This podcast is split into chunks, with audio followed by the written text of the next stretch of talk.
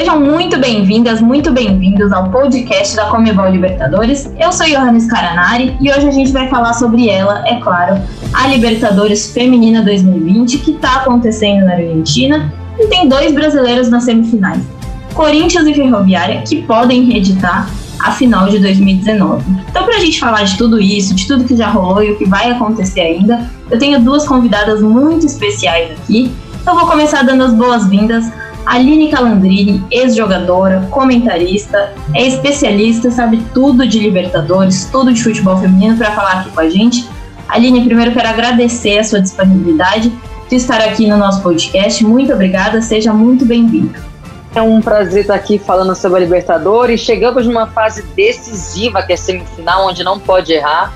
É onde já até então já esperávamos do Corinthians, né? E enfim, essa fase que foi bem, bem louca, né? Mas vamos discutir e abordar sobre os dois brasileiros e os outros dois classificados para essa semifinal. Para bater esse papo aqui com a gente, também está aqui a nossa parceiraça de conteúdo, que está sempre presente nos canais da Comebol Libertadores. Quem acompanha sempre vê ela por aí. A nossa craque, Ale Xavier. Ale, muito obrigada também pela disponibilidade do seu tempo. Já é de casa, mas seja bem-vinda também ao nosso podcast. Oi, obrigada, hein? Podcast eu não tinha participado ainda. Fiquei feliz agora que eu tô fazendo o checklist aqui, ó. Podcast tá, já tá com o check aqui. Tamo junto. pois é, agora já tá em todas. Bom, então antes da gente começar aqui, ó, é uma resenha. A Lei e a Aline vão falar tudo aí da nossa Libertadores.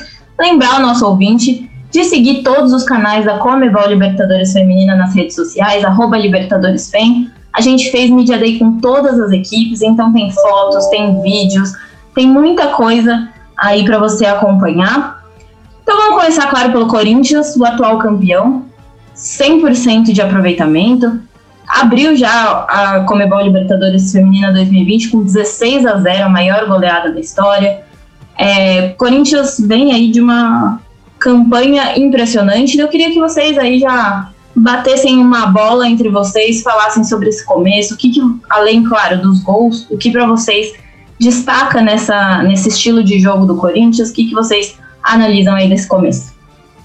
Bom, uh, o Corinthians uh, não é surpresa para ninguém, nem para mim, acho que nem para ler, nem para os brasileiros que acompanham o futebol feminino.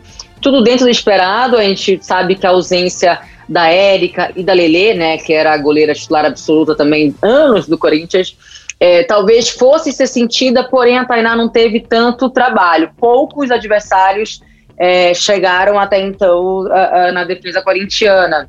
Mas um adendo sobre isso é a saída de bola. Acho que a saída de bola precisa ainda dar uma melhorada em si. Do restante, estilo Corinthians de ser. Né, joga propondo o jogo, todo mundo muito próximo, jogo muito veloz, a transição ofensiva, a Gabi Zanotti continuando, conjunto com a com a Andressini ali mandando no meio de campo, né? A Grazi entrando naquele ataque. É, tem a Adri do lado esquerdo, que está fazendo um, um, uma grande temporada. Aliás, o lado esquerdo do Corinthians é muito forte. Do outro lado, tem a Catiúcia, que é uma lateral que é, é, é, muito eficiente, faz feijão com arroz. Não sobe igual a Tamires, mas é muito eficiente. É um lado muito seguro também do Corinthians. Então, é um time onde é favorito desde o início que entrou né? E aí quando vem, mete uma goleada de 16 a 0, de 8 a 0, né? Aí teve América do, a, o próprio América de Cali, né, que foi 4 a 0 e agora passou, que na minha opinião do adversário mais forte até então, né? É, é, passou bem, inclusive do Santiago Morning, ganhou o jogo por 24 minutos. Então é um time avassalador, sem dúvida alguma, vem, na minha opinião, vem como um grande favorito aí para essa semifinal e, e até final mesmo de competição. Para mim, o Corinthians é o time que joga de olho fechado, né? Até porque as meninas já jogam juntas há muito tempo. O Corinthians é um time que contrata pontualmente o que realmente tá, entre aspas, precisando, né? Só para dar mais uma reforçada no time, mas a base do Corinthians já, já se conhece há muitos anos. É treinado pelo Arthur, que está na frente do time há muitos anos. Então, o Corinthians. Sabe quando você joga muito tempo com a sua amiga? É isso. O Corinthians joga de olho fechado. Todo mundo sabe Cada jogadora sabe aonde elas vão passar, o meio de campo sabe onde as jogadoras vão passar. Concordo com aquela que talvez precise ser um pouquinho mais rápido e mais eficiente, mas por enquanto o Corinthians está nadando de braçada longa na competição. É, a gente vai até falar um pouco mais para frente sobre isso, que eu conversei com a Pardal sobre é, essa confiança entre as jogadoras. Mas uma coisa que me impressionou, por exemplo, foi a vitória sobre o Santiago Morning, como a Calandrini falou, ganhou o jogo em 20, 25 minutos e pelo menos na, na minha visão, assim, menos especialista que de vocês, claro, é, foi um pouco surpreendente, assim, ter sido tão fácil. Eu não esperava. Como que vocês veem esse jogo, assim? Adversário, sem dúvida alguma, mais difícil até então da competição para o Corinthians, né? É, você vê perfeitamente a equipe, a, a, equipe do Santiago Morning tem um padrão tático muito interessante e tem um padrão onde, mesmo perdendo de 2, 3 a 0, não mudou. Continuou empurrando o Corinthians, tentando, né? Pressionar na saída de bola, o que eu já, eu já não acho legal, acho que é mais interessante você ser mais estratégico e não tomar 2, 3 a 0 em 5 minutos, né? E você continuar marcando alto que você tomaria mais, que foi o que aconteceu. Então, é, é, acho legal a postura da, da, da, treinadora, né? Acho que não tem medo de jogar, mas aí você está brigando por uma vaga na semifinal. Talvez uma estratégia abordada diferente do que foi seria melhor, porque tecnicamente era o time que poderia até então é, é, dar uma certa pressão no Corinthians. Se a gente olhar os 15 minutos iniciais, a Tamires estava tendo um trabalho gigante ali, né, com, com a ah, até esqueci, ela jogou no Santos. É, então ela estava tendo uma dificuldade ali, era um volume de jogo interessante pela equipe adversária, que o Corinthians não tinha sentido ainda.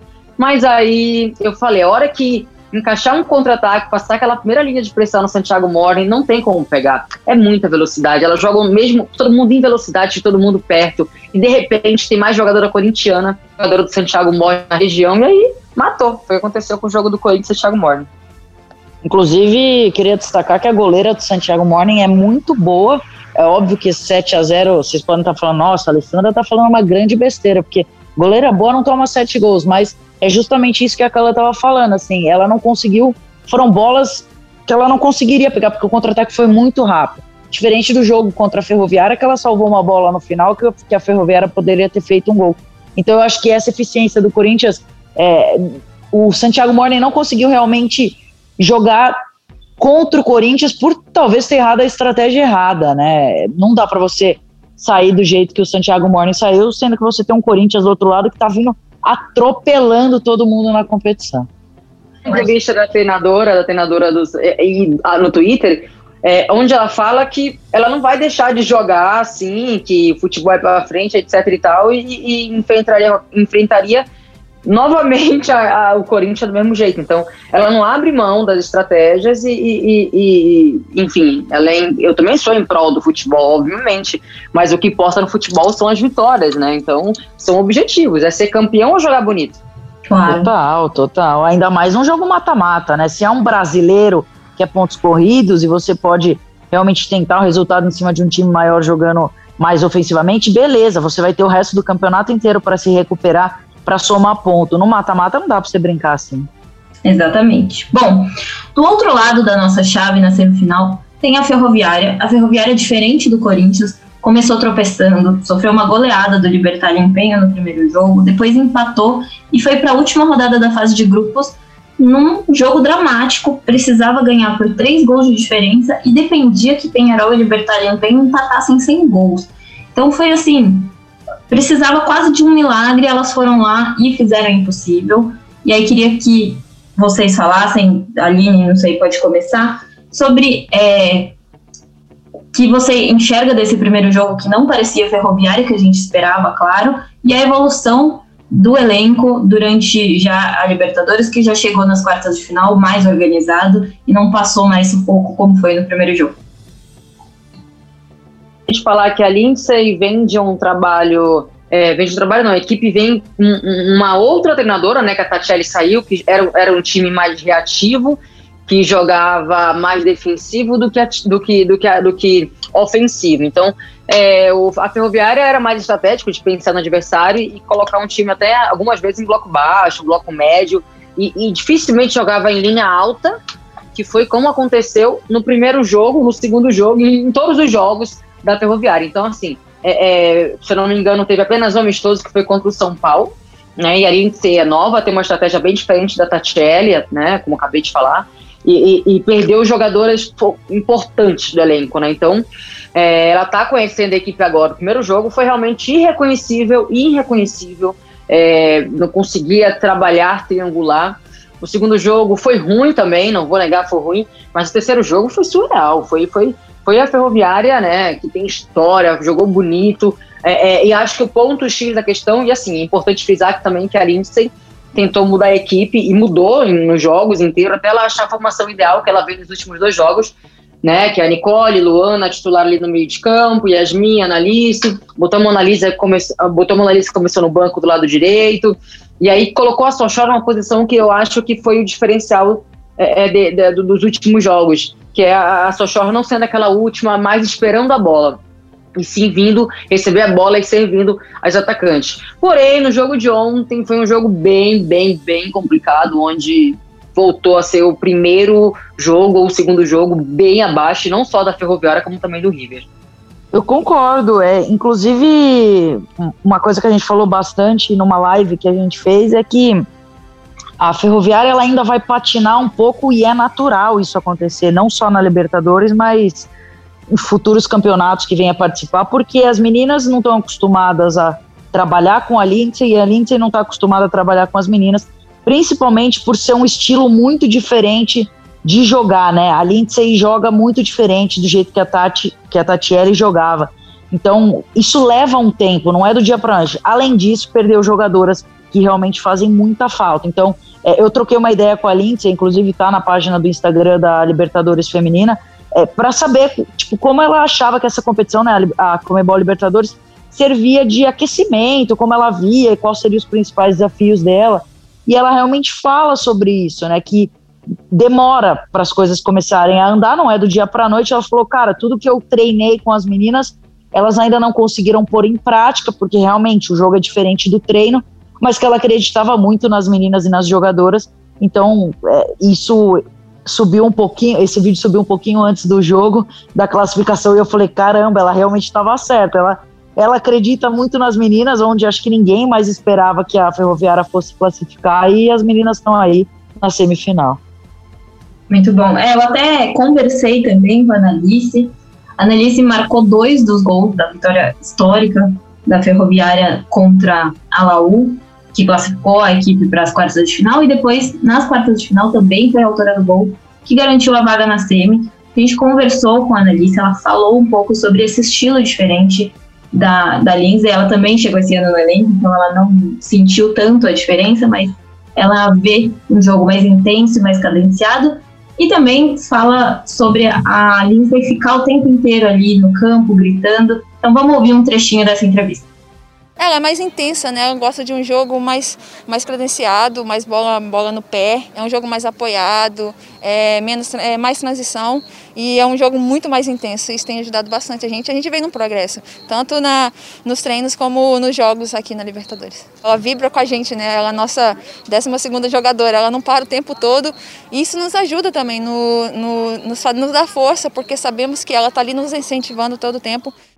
Bom, além dos resultados também queria que vocês, vocês já deram uma analisada no Corinthians, mas falar especificamente de uma coisa que chama muito atenção, que é a forma como a defesa do Corinthians joga muito adiantada. Às vezes parece Tainá uma líbero quase ali, chegando perto do meio campo, ficando muito à frente da, da grande área. E queria que vocês analisassem isso, se vocês veem outros times que jogam nesse estilo, se vocês acham muito arriscado, pouco arriscado, enfim, quero que vocês aí falem como vocês enxergam essa característica do Corinthians isso é muito treino, muito treino. Inclusive, a gente vê é, é, outros times tentando fazer gol de cobertura.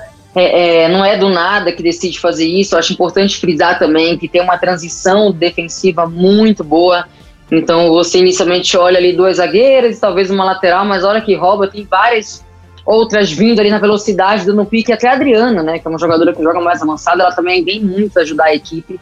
É, é, e, e, nesse período de que ficou bem óbvio, né, uma zaga alta, né, até com as goleiras altas. Eu me lembro de várias tentativas, né, de roubar a bola ali e fazer gol, mas um, apenas uma jogadora, na minha cabeça, assim, que foi ano passado, pensando rápido, tá? Pode ter tido outra, mas eu só lembro da Eudmila, jogadora do Grêmio, fazendo gol de cobertura, roubando a bola e fazendo gol de cobertura ali na Lelê. Fora isso, eu não lembro nenhum time que tenha em si é, é, usado isso, disso como estratégia. E é importante frisar que isso é treino, entendeu? A hora que você perde a bola ali, talvez a falta seja mais interessante. Elas são muito bem instruídas para isso. No último jogo, eu lembro de uma bola recuada na Tainá, que a Pardal é, é, olhou para o atacante e se colocou como, como, quem não quer nada antes da, da, da atacante pressionar e, deu, e obstruiu a passagem do atacante. Então isso é treino, entendeu? É, é, é, treino, tudo é treino. E por isso que eu falo que é paciência para a Lindsay jogar dessa forma em bloco alto, óbvio que não vai ter sucesso de cara. É treino, e eu tô falando de uma equipe que o Arthur treina, gente, há cinco anos, há seis anos. Então, é muito tempo. ali você não vai conseguir colocar isso em, em, em um treino de dois meses. E, então, assim, fora que é uma zaga nova. Né? Hoje a gente tem hoje como titular a Ana Alice e Yasmin. São duas jogadoras que vieram do Grêmio, entendeu? Então é, ainda tem isso, que é uma situação de, de defensiva diferente. Resumidamente, é treino, mas dá para você usar que... isso como uma estratégia só complementando, eu acho que além de treino é qualidade também, né? Porque às vezes você pode treinar um time que não seja que não tenha tanta qualidade, igual tem a zaga do Corinthians, que é impecável em saída de bola, em, em retornar rápido. É, então é isso, é treino e qualidade. Não estou falando que aqui que o time de, né, da Lindsay não vai conseguir, mas estou falando que muitos outros clubes, pelo menos no masculino, que você vê isso, eles não conseguem sair quando estão pressionados porque não tem tanta qualidade, diferente do time do Corinthians.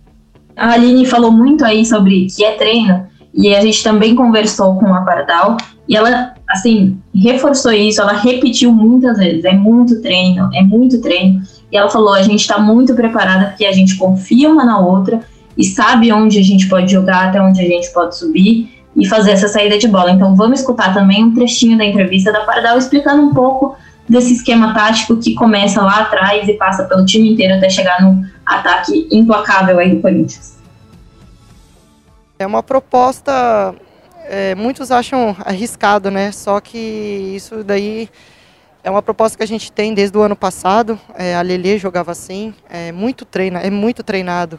Então, assim, para muitos é muito arriscado. É, o pessoal fica, a gente lê muitos comentários de tipo, ah, não a Tainá jogando ali, fica com um certo medo, só que a gente, a gente tem muita confiança uma na outra, é, isso daí é muito treinado. Então, assim, é nossa proposta de jogo, então a gente vai até o final com ela.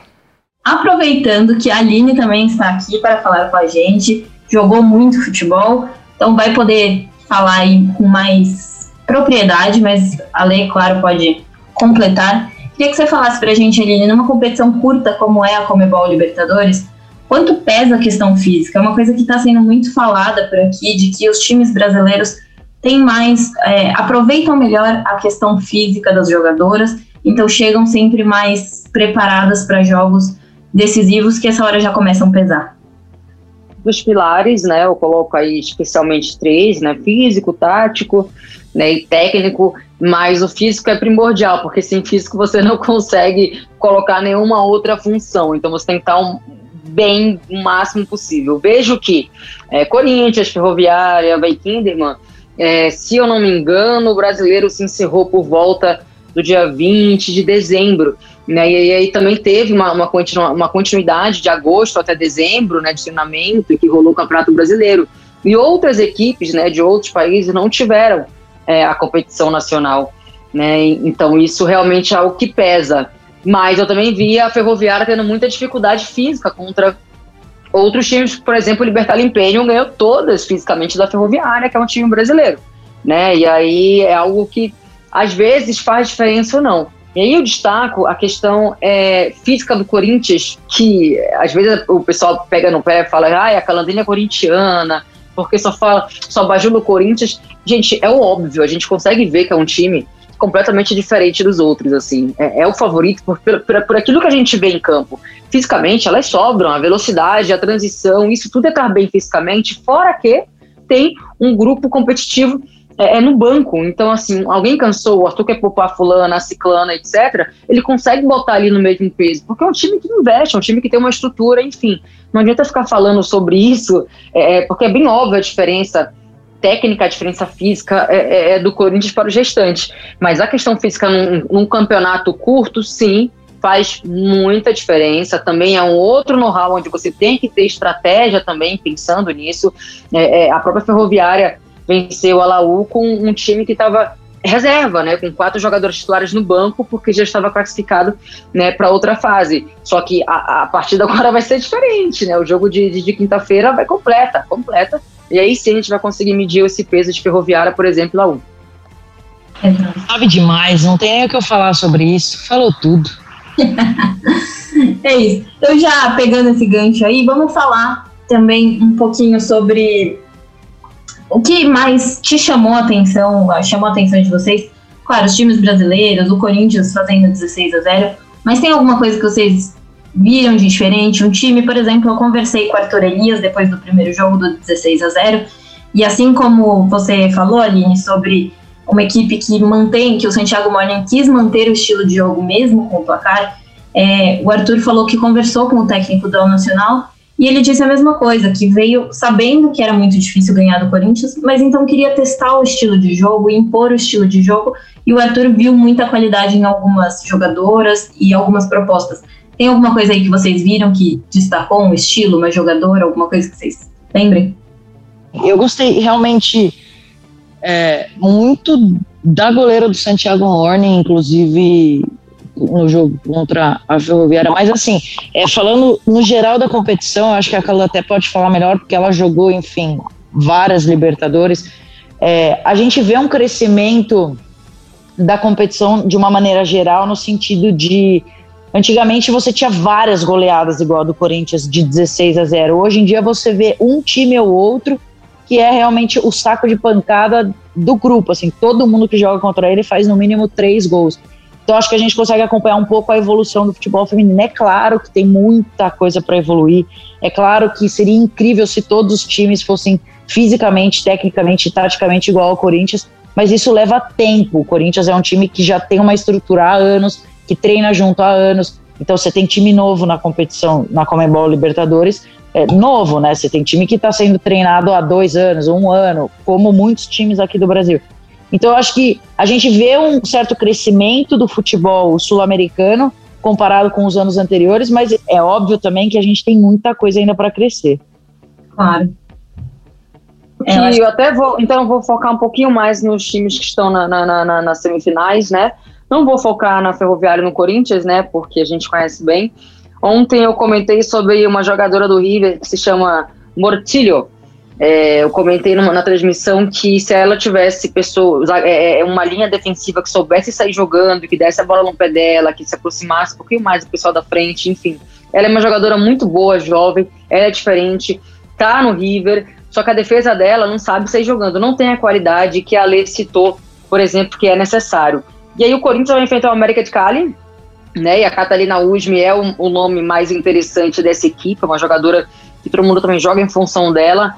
Acho que é importante a gente estar de olho nela e concordo também sobre a goleira da, do Santiago Morning, muito boa. Acho que ela foi, inclusive, a melhor jogadora é, é, do Santiago Morning. E se não fosse ela na competição, o Santiago Morning poderia se complicar, sim. Sim. A Ryan Torreira, muito boa, foi destaque, ganhou até como MVP um dos jogos. É muito boa jogadora mesmo. E isso que ela falou é importante, né?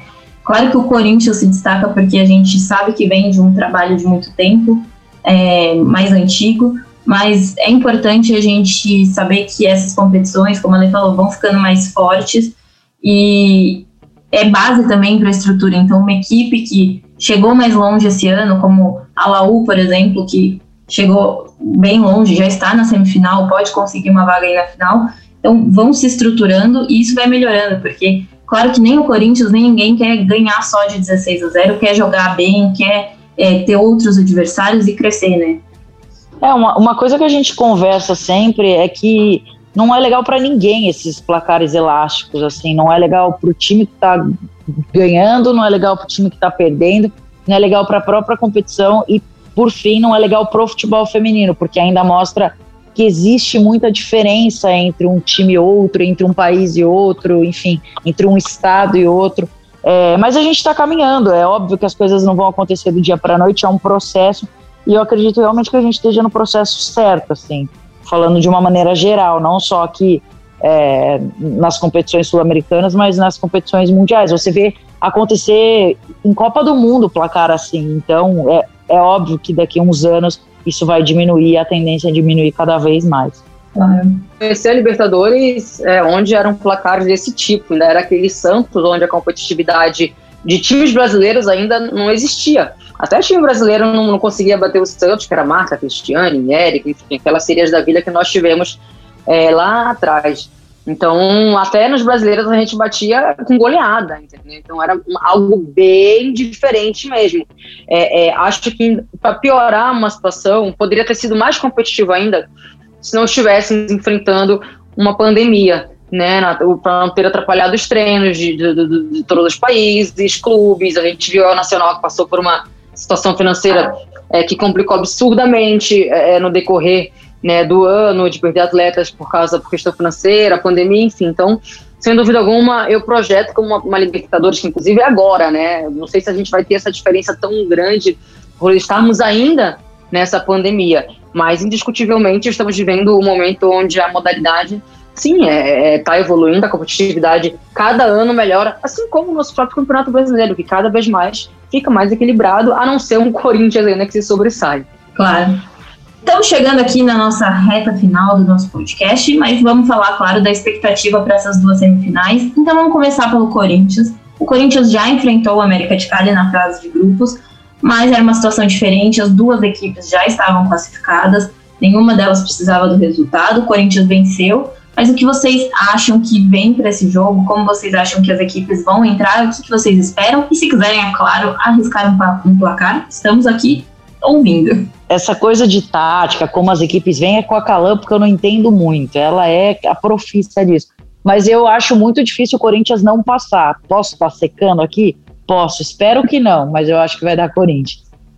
Teve anterior, obviamente, né, que as duas equipes já estavam classificadas, mas uh, as duas equipes entraram com o time titular, né? É, o Corinthians teve muita e muita e muita dificuldade de conseguir entrar, né, no estilo do Corinthians, né, de bola, de bola tocada, de triangulação, de penetração, de infiltração. Teve muita dificuldade porque o América de Cali foi, fez a estratégia que eu, que eu tinha falado um pouquinho sobre né, o Santiago Morning. É, é, e, só que aí o que acontece? O Corinthians, quando não está num dia bom, onde uma Gabi Zanotti não consegue se destacar, onde uma Adriana não consegue se destacar, onde passa uma certa dificuldade para entrar na defesa adversária, existe a famosa bola parada, que foi que fez diferença naquele 4 a 0 O Corinthians ganhou o jogo na bola parada do América de Cali. Então, assim, é, é, querendo ou não, é uma carta na manga do Corinthians. Mas as duas equipes já se enfrentaram. Vamos ver como que vai lidar o Arthur, sabendo de toda a dificuldade que teve, por exemplo, de entrar na, na defesa muito bem postada, por exemplo, do América de Cali. Ninguém quer arriscar um placar aí? Não? Vou ficar. 4 a 0 Ó. Ousada. Arrisco, eu arrisco, arrisco, arrisco um 2 a 0 Corinthians.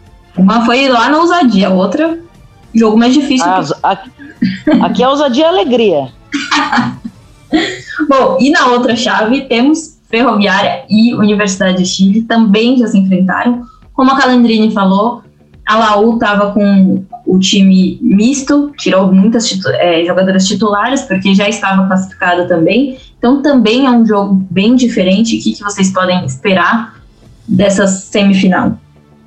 Cara, eu, eu boto muita fé na Ferroviária no sentido de. Eu acho que conta muito você classificar do jeito que elas classificaram. Eu acho que elas vão vir roendo o osso, com muita vontade. É lógico que elas têm vários problemas e coisas a melhorarem no sentido de futebol mesmo, entrosamento, técnica, é, da técnica com o time, mas eu, ah, eu sou otimista, né? Eu acho que a Ferrinha passa.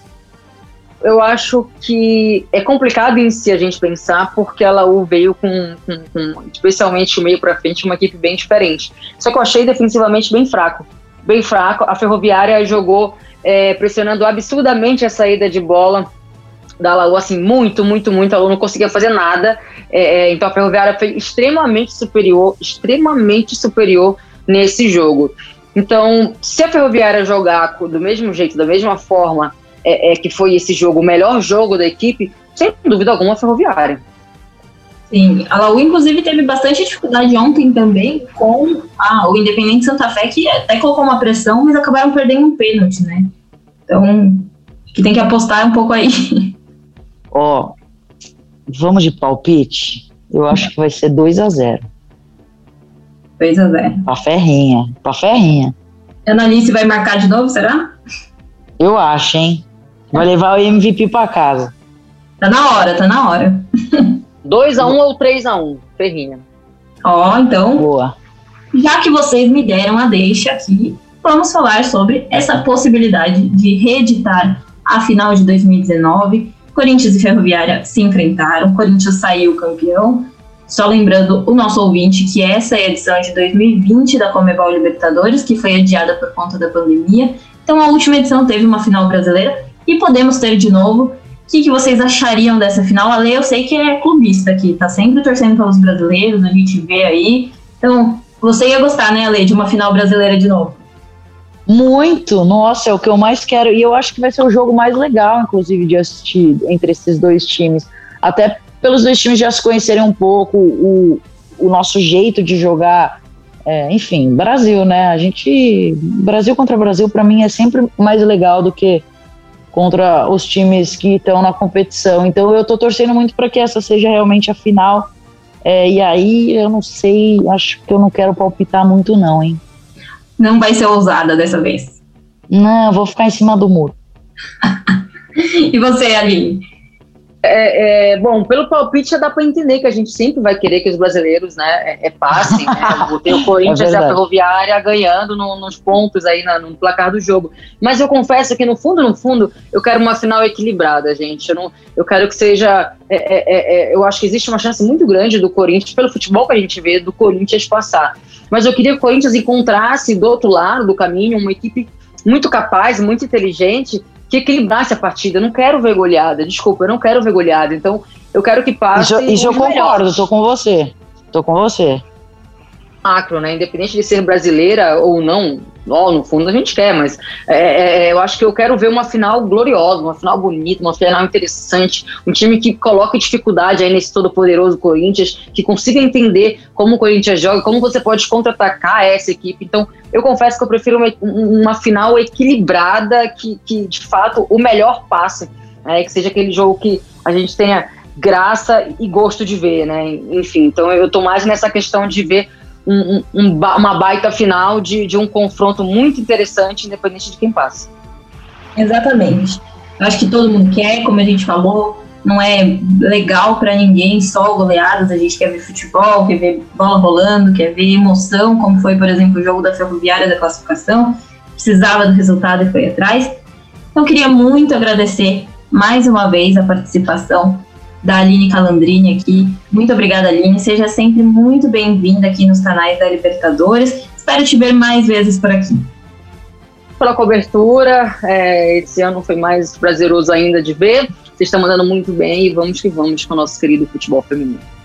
Também quero agradecer mais uma vez a Alexa Vieck, nossa parceiraça aqui, está sempre com a gente nos conteúdos. Agora já marcou mais um, uma coisa na listinha, participou do nosso podcast. Espero também contar com ela durante todo o ano aí para a gente falar de futebol, futebol feminino, Libertadores, Libertadores feminina, enfim, tudo que a gente tem aí. Obrigada, Lê, mais uma vez. Contem sempre comigo, eu tô aqui para isso. É nós, prazer é meu e tamo junto, que seja uma final épica. E meu muito obrigada a todo mundo que acompanhou, que escutou aqui o nosso podcast, uma edição especial falando da Comebol Libertadores Feminina. Um grande abraço a todos e até a próxima.